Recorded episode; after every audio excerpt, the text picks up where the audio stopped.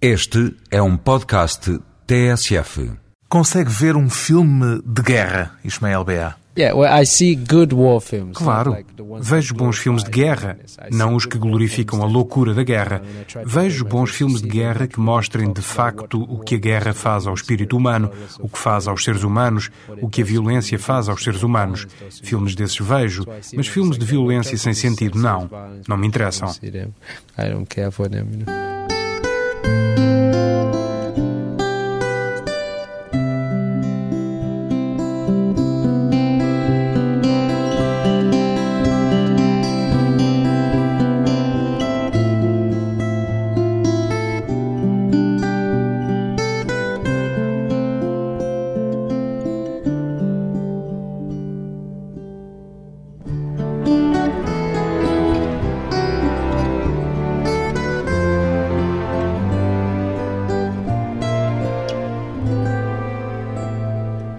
Ismael Bea, 27 anos, ativista da Unicef em defesa das crianças afetadas pela guerra. O que é que sente Ismael Bea ao contar uma e outra vez pelos quatro cantos do mundo a sua história? Well, it is uh, difficult, you know, because each time I tell it, É difícil de explicar. Cada vez que conto a minha história, tenho de recordar as dificuldades por que passei, mas creio ter percebido que devo contá-la, porque isso é importante. I need to tell it because it's important to tell it. So E contar repetidamente aquilo que lhe aconteceu é também, de algum modo, uma forma de terapia? it is therapy also. In, in, É uma forma de terapia, também de uma forma enviesada. Cada vez que o conto, compreendo um pouco melhor. Sempre que conto a minha história, quando as pessoas me fazem perguntas, isso conduz-me a um melhor entendimento do que se passou. É essa a força que sustenta o contar uma e outra vez a minha história. and then that is where the strength for me to continue retelling it comes from. Qual é o seu sentimento mais forte de cada vez que conta a sua história? Um sentimento de tristeza ou de orgulho por se ter tornado, entretanto, no homem que é hoje? I think it, it is both. Penso que se trata das duas coisas. Há a tristeza, porque poucos conseguiram sobreviver, poucos escaparam e muitos tiveram ainda a sorte extraordinária de viver no estrangeiro e de estudar. Há o orgulho, no sentido em que consegui aproveitar também a sorte para denunciar o que aconteceu e ajudar os outros. that I'm able to use that luck to expose this for others, to help them, you know. Está a viver uma outra vida, uma segunda vida agora. Yes, I Sim, de facto, digo sempre que vivo uma segunda vida. Sobrevivi a uma guerra em que eram imensas as hipóteses de morrer. Vivo agora uma segunda vida e quero vivê-la bem. Uma segunda ou talvez mesmo uma terceira vida. Teve uma primeira vida como criança inocente, uma segunda vida como uma criança já não tão inocente assim, e agora esta outra vida adulta e feliz, como o próprio Ismael reconhece. Yeah, I think yeah, third life is probably the best way to put it. Yeah, because Sim, talvez seja mais correto falar de uma terceira vida. Houve duas fases distintas na minha infância e há ainda esta que atravesso atualmente, sim. Pois bem, Ismael Bea foi uma das muitas crianças soldado na guerra sangrenta que devastou a Serra Leoa nos anos 90. Uma história brutal que conta na primeira pessoa no livro Uma Longa Caminhada, Memórias de um Menino Soldado. Há alguma relação entre a sua atual fase adulta, contando a sua história e aquilo por que passou, e aquela sua primeira vida de menino inocente, Ismael Bea? Pode-se dizer que está agora a tentar, de algum modo, recuperar essa inocência do menino que era antes da guerra? Uh, yes, I do sometimes because um, Sim, when por vezes isso acontece. Quando mudei pela primeira vez para Nova York, para os Estados Unidos, para viver com a minha nova família, tentei muito reviver essa meninice, mas tive de crescer. É verdade que tentei recuperar o mais possível essa infância inocente, mas a minha segunda vida intromete-se nesta terceira vida. As duas primeiras vidas fazem-se sentir nesta nova vida, misturaram-se com ela, quer eu goste ou não. whether I like it or not, you know. Que imagem é que tem da sua infância, antes de a guerra ter mudado tudo? Um, I, I remember myself as a very uh, mischievous kid. I Lembro-me de ser I um miúdo maroto very, e uh, muito curioso. Queria saber imensas coisas. Frequentei a escola. Tive uma vida muito simples, sem nada de extraordinário. Era uma criança como qualquer outra nessa altura. Ah. Ah, sim, era um rapazito vulgar. Andava na escola, jogava a bola, ia nadar. Gostava muito de música, conta no seu livro. I like music a lot. Gostava imenso de música. Gostava de música tradicional e também de hip hop. Hip hop norte-americano. Ouvia-se muito no meu país quando era miúdo e comecei a interessar-me por essa música. Também gostava de literatura, lia Shakespeare e outros autores. Portanto, era isto. Era de facto um rapaz como outro qualquer. Também me metia em atrapalhadas, com grandes cenas de pancadaria na escola, metia-me em sarilhos e coisas assim. Lembra-se do que é que nessa altura queria vir a ser quando fosse crescido? Nessa altura, apesar de gostar muito de ler e de outras coisas do género, o que queria mesmo era ser contabilista, economista ou contabilista. Nesse tempo, na Serra Leoa, quando se andava na escola, os nossos pais só queriam que nos tornássemos ou economistas ou médicos. Ser escritor era coisa em que nem se pensava. Portanto, fui para a escola a pensar tornar-me economista ou contabilista e, ainda que fosse mau a matemática, mantive essa ambição. Que idade é que tinha quando a guerra atingiu a sua aldeia e lhe mudou a vida? A guerra tinha começado antes, mas chegou à minha aldeia quando eu tinha 12 anos. Para mim, tudo começou nessa altura. E já tinha consciência nessa altura que o país estava em guerra? Yes, I was aware of it first. Sim, sabia que havia guerra. Primeiro a guerra no país vizinho, a Libéria. Víamos os refugiados que chegavam por causa dessa guerra.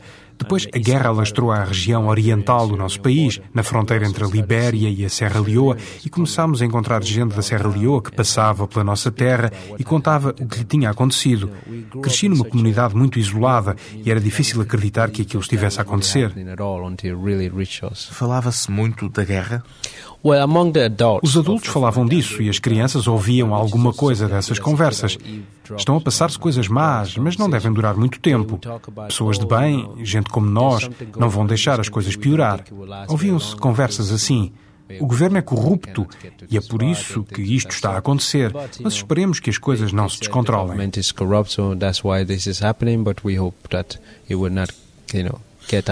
A guerra era então algo de relativamente distante. Portanto, quando chegou à sua aldeia, entrou de surpresa na sua vida ou já pressentia que alguma coisa estava para acontecer pelo que já tinha ouvido contar?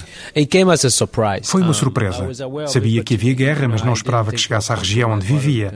Eu não compreendia muitas das coisas que ouvia dizer. Foi de facto uma surpresa. Sabia porque é que havia combates? Sabia que a guerra tinha começado pelo que tinha ouvido dizer, por causa da corrupção dos políticos. Era uma coisa de que nos apercebíamos. Os professores foram mobilizados e deixaram de dar aulas, por isso. Sabia que alguma coisa se passava, mas não percebia bem porque é que a guerra tinha começado. Ainda se lembra do dia em que tudo começou? Lembro-me do dia, mas não da data precisa em que a guerra alastrou à nossa região. Tinha ido com o meu irmão mais velho a um concurso para jovens talentos, mas decidimos regressar a casa. Quando chegámos a Matrujong, a guerra já tinha atingido a nossa aldeia, que ficava ainda a alguns quilómetros de distância. Nessa altura, apercebemos-nos de que era de facto a guerra.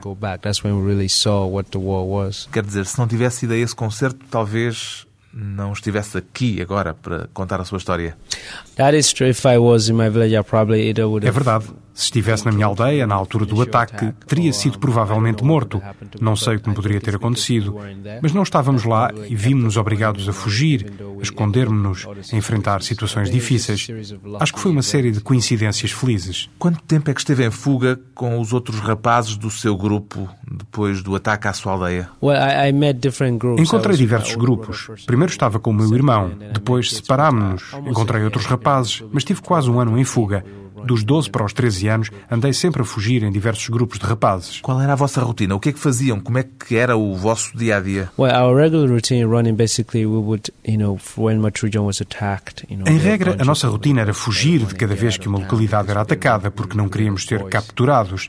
Corríamos horas a fio, parávamos numa aldeia e tentávamos arranjar comida, Roubávamos comida, apanhávamos cocos, laranjas, o que encontrássemos para comer. Depois deambulávamos por povoações que já conhecíamos e que tinham sido destruídas, dormíamos ao relento e fazíamos outra vez ao caminho. Por vezes estávamos em algum sítio que era atacado e fugíamos. Tentávamos descobrir para onde ir para escapar à guerra, mas havia combates por todo o lado e, portanto, andávamos sempre em fuga, a tentar arranjar comida, a tentar sobreviver. How to avoid the war that was coming from all directions, and so we basically kept running and trying to find food and trying to survive. And, and e sabia que os militares e os rebeldes andavam a recrutar rapazes? Yes, that's one of the difficulties about running. Sabia. Esse era um dos aspectos difíceis na vida de fugitivo. Os grupos rebeldes recrutavam crianças e o exército também. Esses recrutas eram obrigados a fazer coisas às pessoas e quando havia populações que nos viam, tinham medo de nós, apesar de andarmos fugidos. Pensavam que vocês estavam armados? Não, pensavam que fazíamos parte desses grupos, que tínhamos sido recrutados e ficavam com muito medo de nós. Andávamos a fugir da guerra e fugíamos também dos civis que se mostravam muito agressivos para defender as suas aldeias. Quando nos viam, pensavam que éramos espiões ou qualquer coisa do género e atacavam-nos até perceberem que não passávamos de fugitivos. Éramos miúdos permanentemente em perigo. Quantos rapazes é que havia em média nesses grupos de fugitivos? Num dos grupos em que andei éramos seis, depois sete. Alguns morreram durante a fuga. O seu irmão foi um deles. Ah, o meu irmão, eu perdi a minha família mais próxima durante a guerra. A minha mãe, o meu pai e dois irmãos foram mortos. Mas o seu irmão mais velho fugiu consigo a princípio? No início sim, mas acabámos por nos separar e ele foi morto, como toda a minha família.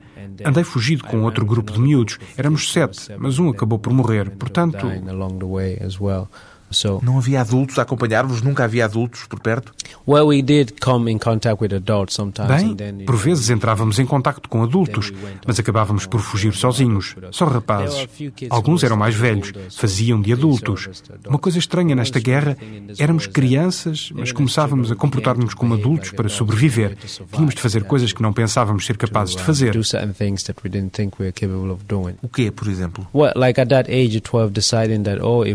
Como aos 12 anos, concluir que era mais seguro caminharmos à noite e dormirmos de dia, escondidos no mato. Era mais seguro porque, de dia, inesperadamente, encontrávamos pessoas pelos caminhos, nas picadas, e podiam ser rebeldes. De dia não se vêem as balas, de noite é diferente. Coisas que nós não sabíamos antes. Mas naquela violência permanente, naquela guerra constante, acabávamos por aprender essas coisas da pior forma understand those things in a weird way, to know where, you know. Nessas fugas assistiu a atrocidades? Encontrou, por exemplo, cadáveres pelo caminho? Ah, yes, on the path, running from Sim, pelos caminhos, em fuga. Passávamos por aldeias onde as pessoas tinham sido massacradas, mutiladas, as casas queimadas. Encontrávamos mortos nos campos, íamos sendo capturados, quase mortos. Vimos muita destruição. Lembra-se do que é que sentiu da primeira vez que viu uma pessoa morta, Ismael Bea? Um, it disturbed me tremendously. Um, Fiquei muito perturbado.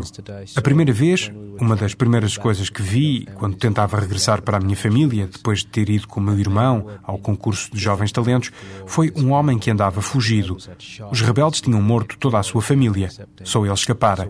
Vinha num carro, abriu as portas do carro e estavam lá dentro os cadáveres da mulher, dos dois filhos. Vi então um homem crescido a chorar como uma criança. Depois, vi uma mulher em fuga com uma criança atada às costas. O bebê tinha levado um tiro. Estas foram as primeiras coisas que vi. Na altura, mal compreendi as emoções que senti e ainda hoje é difícil entendê-las.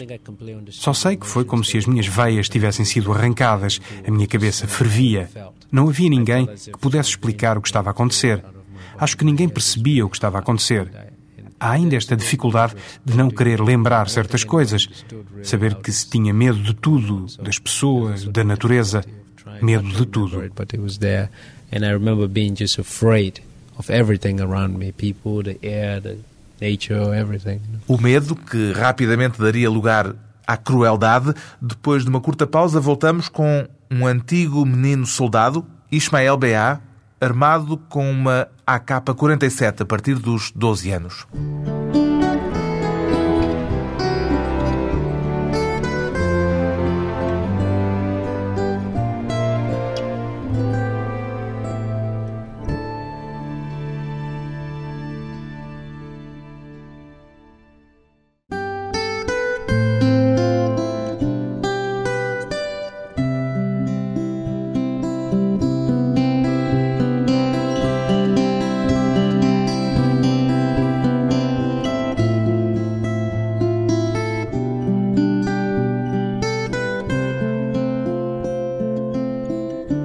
À conversa com Ismael Beá, o autor do livro Uma Longa Caminhada, Memória de um Menino Soldado. Como é que foi recrutado Ismael Beá? Andei fugido dos 12 aos 13 anos. A minha família mais próxima tinha sido morta. Mãe, pai, dois irmãos. Os outros miúdos estavam na mesma situação e fomos a uma base militar. Pensámos estar a salvo numa base do exército. Estaríamos em segurança. Teríamos um abrigo. Chegámos lá. No princípio, sabe, estivemos em segurança, mas pouco depois decidiram recrutar toda a gente da aldeia ao pé da base. Senão, éramos expulsos, e isso era o mesmo que uma condenação à morte. Quando se procurava proteção junto de um grupo, todos os outros nos consideravam espiões e haviam de matar-nos. Look for safety among one group. All the other groups think of you as a spy or things, so they'll kill you. Recebeu algum tipo de instrução militar? Uh, yes, but it wasn't a regular training. Sim, mas não foi um treino normal. Durou apenas uma semana. Disseram-nos como manejar uma arma, como disparar uma AK-47. Puseram-lhe logo nas mãos uma AK-47? Well, not with, uh, não, primeiro fizemos uns exercícios de corrida. Rastejávamos, diziam-nos que tínhamos de integrar o grupo porque tínhamos perdido a família e depois deram-nos uma AK-47, mas sem munições. Só para termos uma noção da arma, para aprender a segurar uma arma. Corríamos com a arma para nos habituarmos, tínhamos medo, tremíamos e mais tarde deram-nos munições e ensinaram-nos a disparar. Foi isto que aconteceu. And then, as time went on, they put the magazine in it and they started teaching you how to shoot it. So that's basically how it happened. E foram endotrinados? Explicaram-vos quais eram os objetivos políticos do exército? Duas coisas. Primeiro, uma coação fortíssima. Se não fizéssemos o que eles queriam, matavam-nos. Deram provas disso a muita gente. Se não agissem como eles queriam, era o fim. Assistiu pessoalmente a casos desses? Sim. Por exemplo, seguíamos por um caminho e encontrávamos uma pessoa. O comandante dizia: Parece-me ser um rebelde. Mesmo que não se parecesse nada com um rebelde, o comandante virava-se para um dos miúdos e ordenava que ele matasse essa pessoa. Se o rapaz hesitasse, o comandante ordenava ao outro: Mata este miúdo. Por isso, quando isto se repetia e o comandante mandava matar alguém, já ninguém hesitava porque as nossas vidas dependiam de se obedecer às ordens dele. Presenciou isso? Acontecia a todo momento. Se não fizéssemos o que nos mandavam, éramos mortos. Depois, para além dessa coação, havia as drogas. Davam-nos drogas até nos viciarmos. E começaram a dar-lhe drogas logo que o recrutaram? Logo de início? The drugs came before we went to the first fight. Tomámos drogas antes do primeiro combate. Uh, antes de participarmos na primeira batalha, deram-nos drogas. Antes do combate e quando regressámos, deram-nos mais droga. O primeiro combate foi planeado, ocorreu logo depois do treino ou aconteceu por eh, os confrontos serem frequentes? A violência, os combates eram frequentes. O combate foi logo depois do treino. Alguns de nós estavam paralisados pelo medo e, a princípio, nem conseguiam disparar. Estávamos ali, deitados no chão, estupefactos, sem perceber a loucura em que íamos entrar. Alguns nem sabiam disparar. Numa semana, não se aprende a disparar bem uma arma. A perícia foi-se ganhando com os combates. Muitos perderam a vida porque não sabiam o que fazer. No seu livro conta que o momento mais aterrador foi a primeira vez em que teve de premir o gatilho. O que é que sentiu nessa altura? Well, that's the most scary one because I felt Bem, foi terrível porque me senti. Senti que estava a acontecer-me qualquer coisa. Não era eu. Senti-me absolutamente desconfortável depois de matar a primeira pessoa. Senti todo o meu corpo a revoltar-se contra mim próprio, o meu ser. Alguma coisa estava errada. That my entire body was um, against me, you know, my entire being, something had gone wrong. Mesmo depois de regressarmos à base, sentia-me muito inquieto, não conseguia parar quieto. Quando acabei por adormecer, sonhei que alguém disparava contra mim. Fiquei muito traumatizado não estava a funcionar lá muito bem. Esse sentimento persistiu durante os dois anos e meio em que lá esteve ou ao fim de algum tempo acabou por desaparecer? Desapareceu lentamente porque andávamos de um lado para o outro e eu fui-me alheando. A maior parte de nós foram-se alheando. Davam-nos mais e mais drogas e as drogas acabaram por sufocar esses sentimentos. As drogas, os combates e os assassínios incessantes tornaram-se tão normais que deixámos de nos sentir perturbados com o que tinha acontecido no início. Cada dia que se vivia não passava de mais um dia, como qualquer outro. Que tipo de drogas é que lhe davam? Havia montes de anfetaminas, comprimidos cujos nomes desconheço, e tínhamos marihuana e cocaína. Tudo isso? Sim, cocaína e. No seu livro fala da Brown Brown. O que era isso? A Brown Brown? Já lá ia. Havia cocaína e Brown Brown. Era uma mistura de cocaína e pólvora. Por vezes podia ser heroína e pólvora. Basicamente punha-se pólvora, não muita no princípio, mas à medida que uma pessoa se viciava, colocava cada vez mais. Aquilo dá uma energia tremenda. Está-se semanas sem dormir. Fica-se de tal maneira insensível e alheio às emoções que essa atitude não se aplica apenas aos outros, mas até ao próprio. Se formos atingidos por uma bala, olhamos para a ferida, rimos-nos. Se alguma coisa se cravar num pé, arranca-se sem ligar a isso. Não se sente sequer o próprio corpo.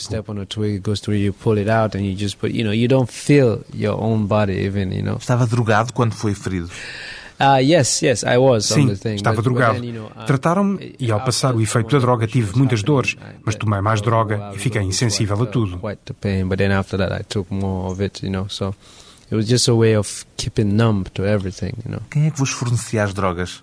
Well, in the beginning, the commanders, the no princípio, os comandantes, os tenentes, os cabos, os sargentos davam-nos drogas, mas com o tempo viciámo-nos. Tomávamos drogas voluntariamente, ninguém tinha de nos pressionar para isso. Isso também nos levava a atacar outros grupos para capturarmos as drogas que eles tinham. Armas, munições, comida. Ficávamos com tudo o que conseguíamos dos rebeldes e dos grupos que combatíamos. Estávamos viciados e quando tínhamos falta de droga, lutávamos para a obter. Precisávamos mesmo de encontrar droga. Onde é que conseguiam arranjá-la? Uh, we attacked other groups. Atacávamos outros grupos. Grupos do vosso próprio exército? Well, basically, Essencialmente atacávamos grupos rebeldes, ou que nem sequer eram tidos por rebeldes. Em regra, atacávamos quem o comandante dissesse tratar-se de um inimigo. Não dizíamos que pareciam rebeldes ou que usavam roupas que nem pareciam ser de civis, nem isso sequer. Atacávamos quem o comandante ordenasse. Civis também? Civilians also. Civis também. Atacávamos civis para recrutar mais soldados, para arranjar comida, pessoal para cozinhar e assim por diante.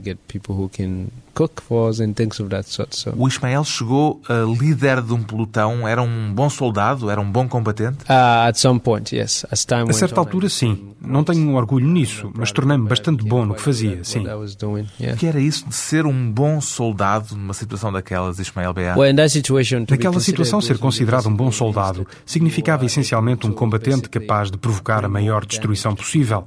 A patente era sinal do grau de destruição de que um combatente era capaz, da capacidade para cumprir ordens, para infligir danos.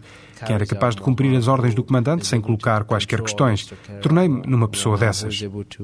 Do what the commander wants without questioning anything and do whatever. So I, I became that kind of person. Tem ideia de quantas pessoas matou?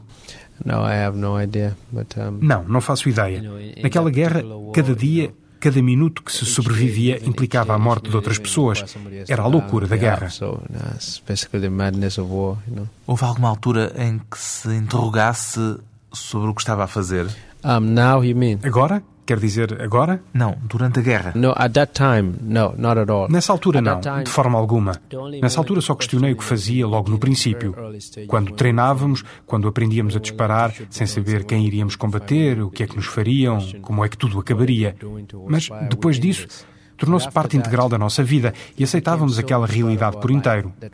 O grupo era uma família porque tínhamos perdido as nossas famílias.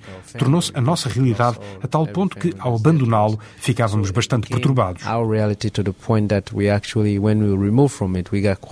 Quer dizer que se tornou fácil para si matar? Sim, tornou-se fácil, muito fácil. Não se colocavam questões. Aqueles tipos não eram dos nossos. Aquele ambiente tornou-se-lhe normal.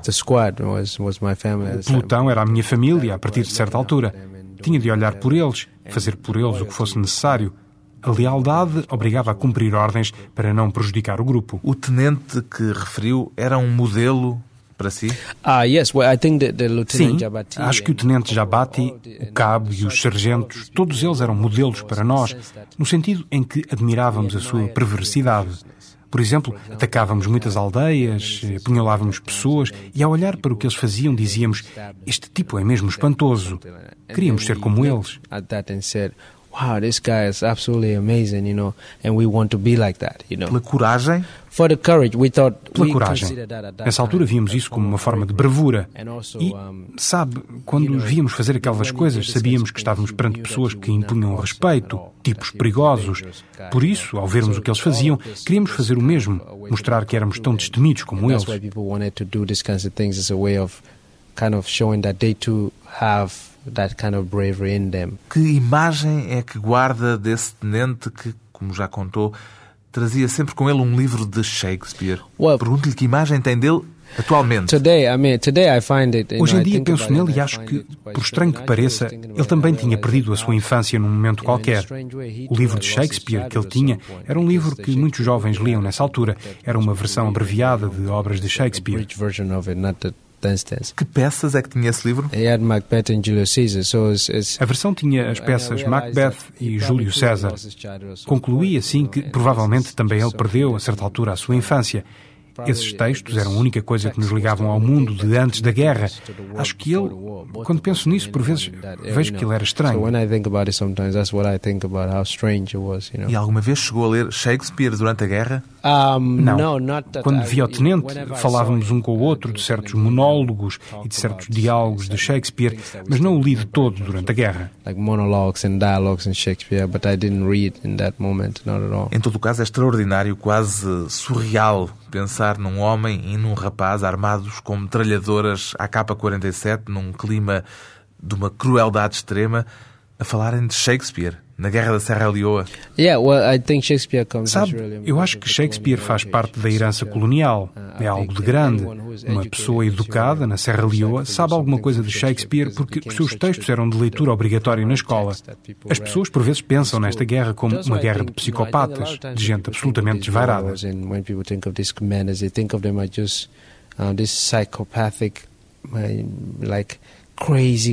uh. E não eram? They are, but they're also very smart. Eram, mas também eram pessoas muito espertas.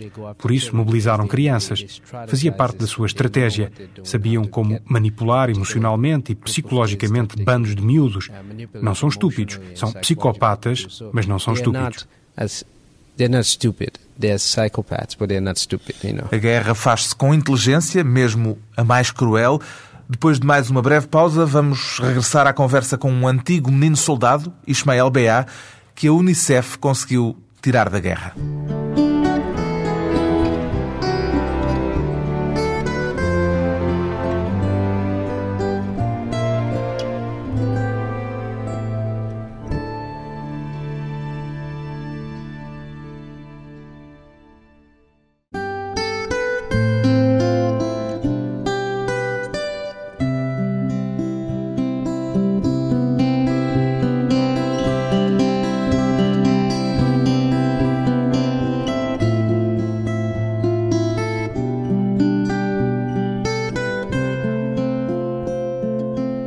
Convidado hoje para a conversa pessoal e transmissível, o autor do livro Uma Longa Caminhada, Memórias de um Menino Soldado, o livro em que Ismael Beá conta os dois anos e meio que passou mergulhado à força na Guerra da Serra Leoa.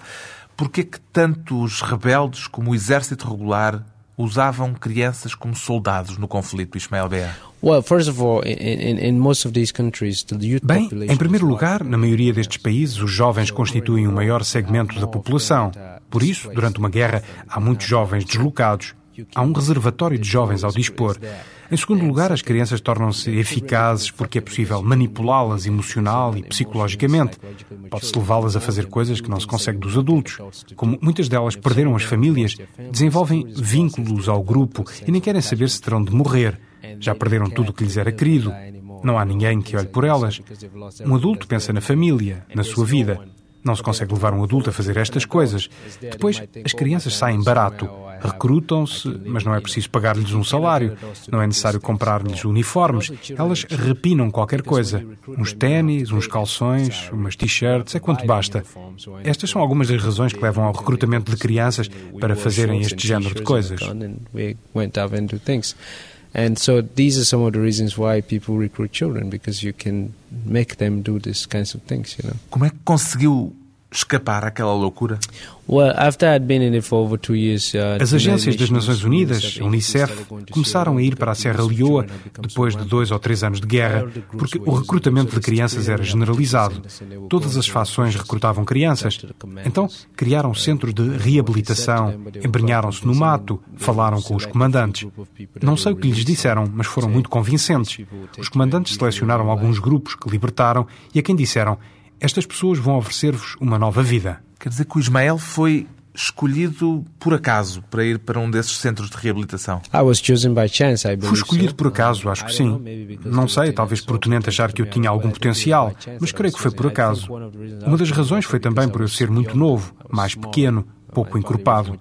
Todos os que foram escolhidos nesse dia eram muito jovens, ninguém tinha mais de 17 anos. Eu tinha 15. Também eram os mais pequenos, considerando o físico dos recrutas. Acho que essas foram algumas das razões que levaram à escolha de alguns de nós. So I think that was one of the reasons why some of us were chosen. Esteve em contacto com os seus antigos companheiros ou teve notícias deles depois do processo de reabilitação por que passou?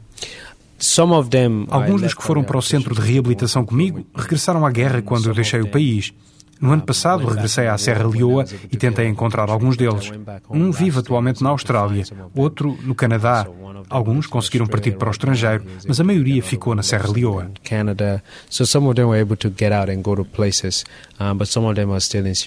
Agora que a guerra acabou, o que é que eles fazem, sabe? Some of them are in rehabilitation Alguns estão em centros de reabilitação, porque voltaram a ser engolidos pela guerra uma segunda vez.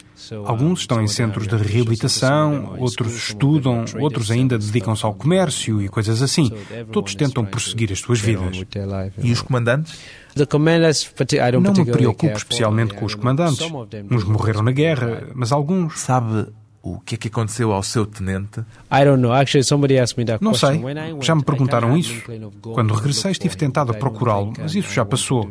Não sei como reagiria. That. Qual foi o momento mais difícil, mais doloroso do seu processo de reabilitação, Ismael Bea? O momento moment mais difícil e doloroso foi livrar-me das drogas e pensar nas coisas em que tinha participado, coisas que eu achava fáceis na altura. Recordar isso e aperceber-me de como elas me tinham afetado. Quando uma pessoa se vê livre das drogas, é muito doloroso recordar essas coisas. Uma pessoa quase quer arrancar o cérebro e deitá-lo fora. Essas imagens, esses flashbacks, essas memórias são muito duras.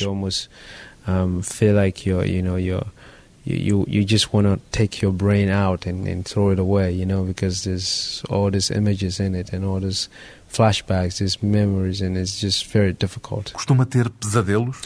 I at that time I had a lot. Nesse tempo tinha imensos, todas as noites. Chegou a tal ponto que, em dada altura, nem queria dormir. have them, not Hoje em dia tenho pesadelos, I have mas them pouco and I have frequentes. Tenho flashbacks, mas aprendi a viver com eles, com essas memórias.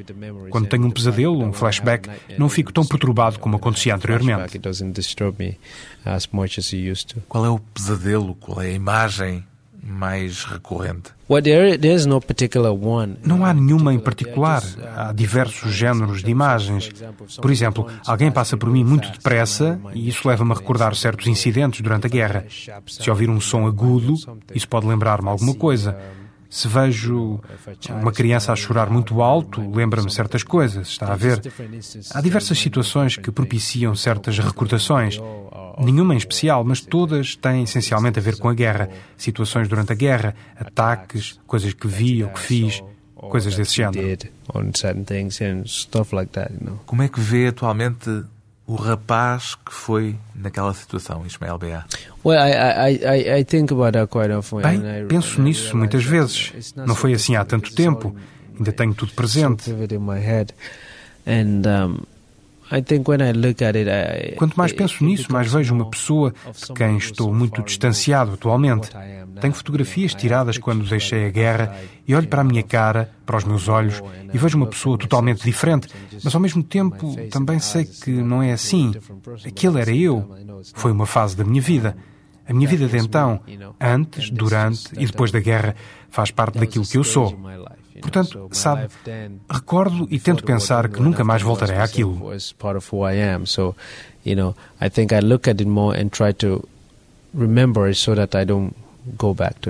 Escreve no seu livro que a música foi muito importante na sua reabilitação. Uh, Foi muito importante porque quando eu era miúdo gostava muito de música. Na reabilitação estudei outra vez música. Isso ligava-me ao mundo anterior à guerra. Foi muito importante no processo de cura. and that was really a very necessary healing tool. Alguma canção em especial? Well, yes, there are Sim, houve muitas, mas uma em particular, uh, Three Little Birds, Os Três Passarinhos de Bob Marley. Every little thing is gonna be alright. You know, that song. Está a um, ver qual é a canção? Sabe a de cor? Yes, yes, I know. it Sim, by heart. sei a de cor. Don't worry about a thing, cause every little thing is gonna be alright. Rise up this morning, smile with the rising sun. Three little birds, each time I told them, singing sweet songs of melodies pure and full, saying, This is my message to you. Foi a letra, o que a canção diz, que deu importância a essa canção para si? Yes, it was important because of the Sim, foi importante por causa da letra. Tudo vai correr bem. Mas também porque tem a ver com o mundo onde cresci. Em criança ouvia imensos pássaros a cantarem de manhã. Também tem a ver com a relação com o lugar onde fui criado. E há o não te preocupes, seja o que for a tua vida, as coisas vão acabar por correr bem. Acho que isso se tornou a minha divisa. Ainda hoje ouço esta música imensas vezes, logo pela manhã. That became so much my, my motto. I will listen to it even the- to this day. I will listen to it in the morning if I had a chance before I set out. You know. Disse-me há bocado que, a certa altura, temeu perder a sua humanidade. Yes, yes. Até que ponto a nossa humanidade é assim frágil? I think it's very fragile, and we all. Uh, Acho que é muito frágil. Uma das coisas que tento exprimir no meu livro é que todos nós temos a capacidade de perder a nossa humanidade e de a recuperar também. É muito frágil. A vida é muito frágil. Ao viver uma guerra, descobri isso. Em tempos, não acreditávamos ser capazes de fazer o que andávamos a fazer. Por isso, qualquer pessoa apanhada em certas circunstâncias pode ser levada ao mesmo. Não foi específico do nosso caso. É muito frágil e pode-se perder a humanidade. Mas espero que alguns de nós que passamos por isso, escrevemos e falamos acerca disso, possam recordar às pessoas que devem usá-la no bom sentido.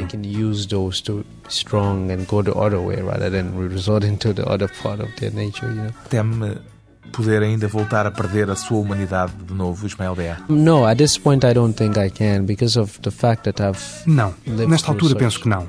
O facto de ter vivido uma violência tão horrível levou-me a conhecer a verdadeira natureza da violência. Só acarreta sofrimento.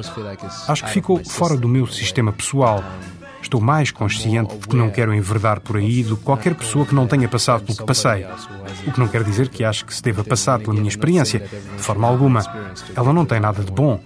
Mas percebi certas coisas para tentar viver esta minha terceira vida em paz. But I think I- I've come to understand it so much that I try to live this third life of mine in peace, you know. Um desejo de paz depois da infância perdida na guerra. Ismael Bea foi um dos milhares de meninos soldados na Serra Leoa.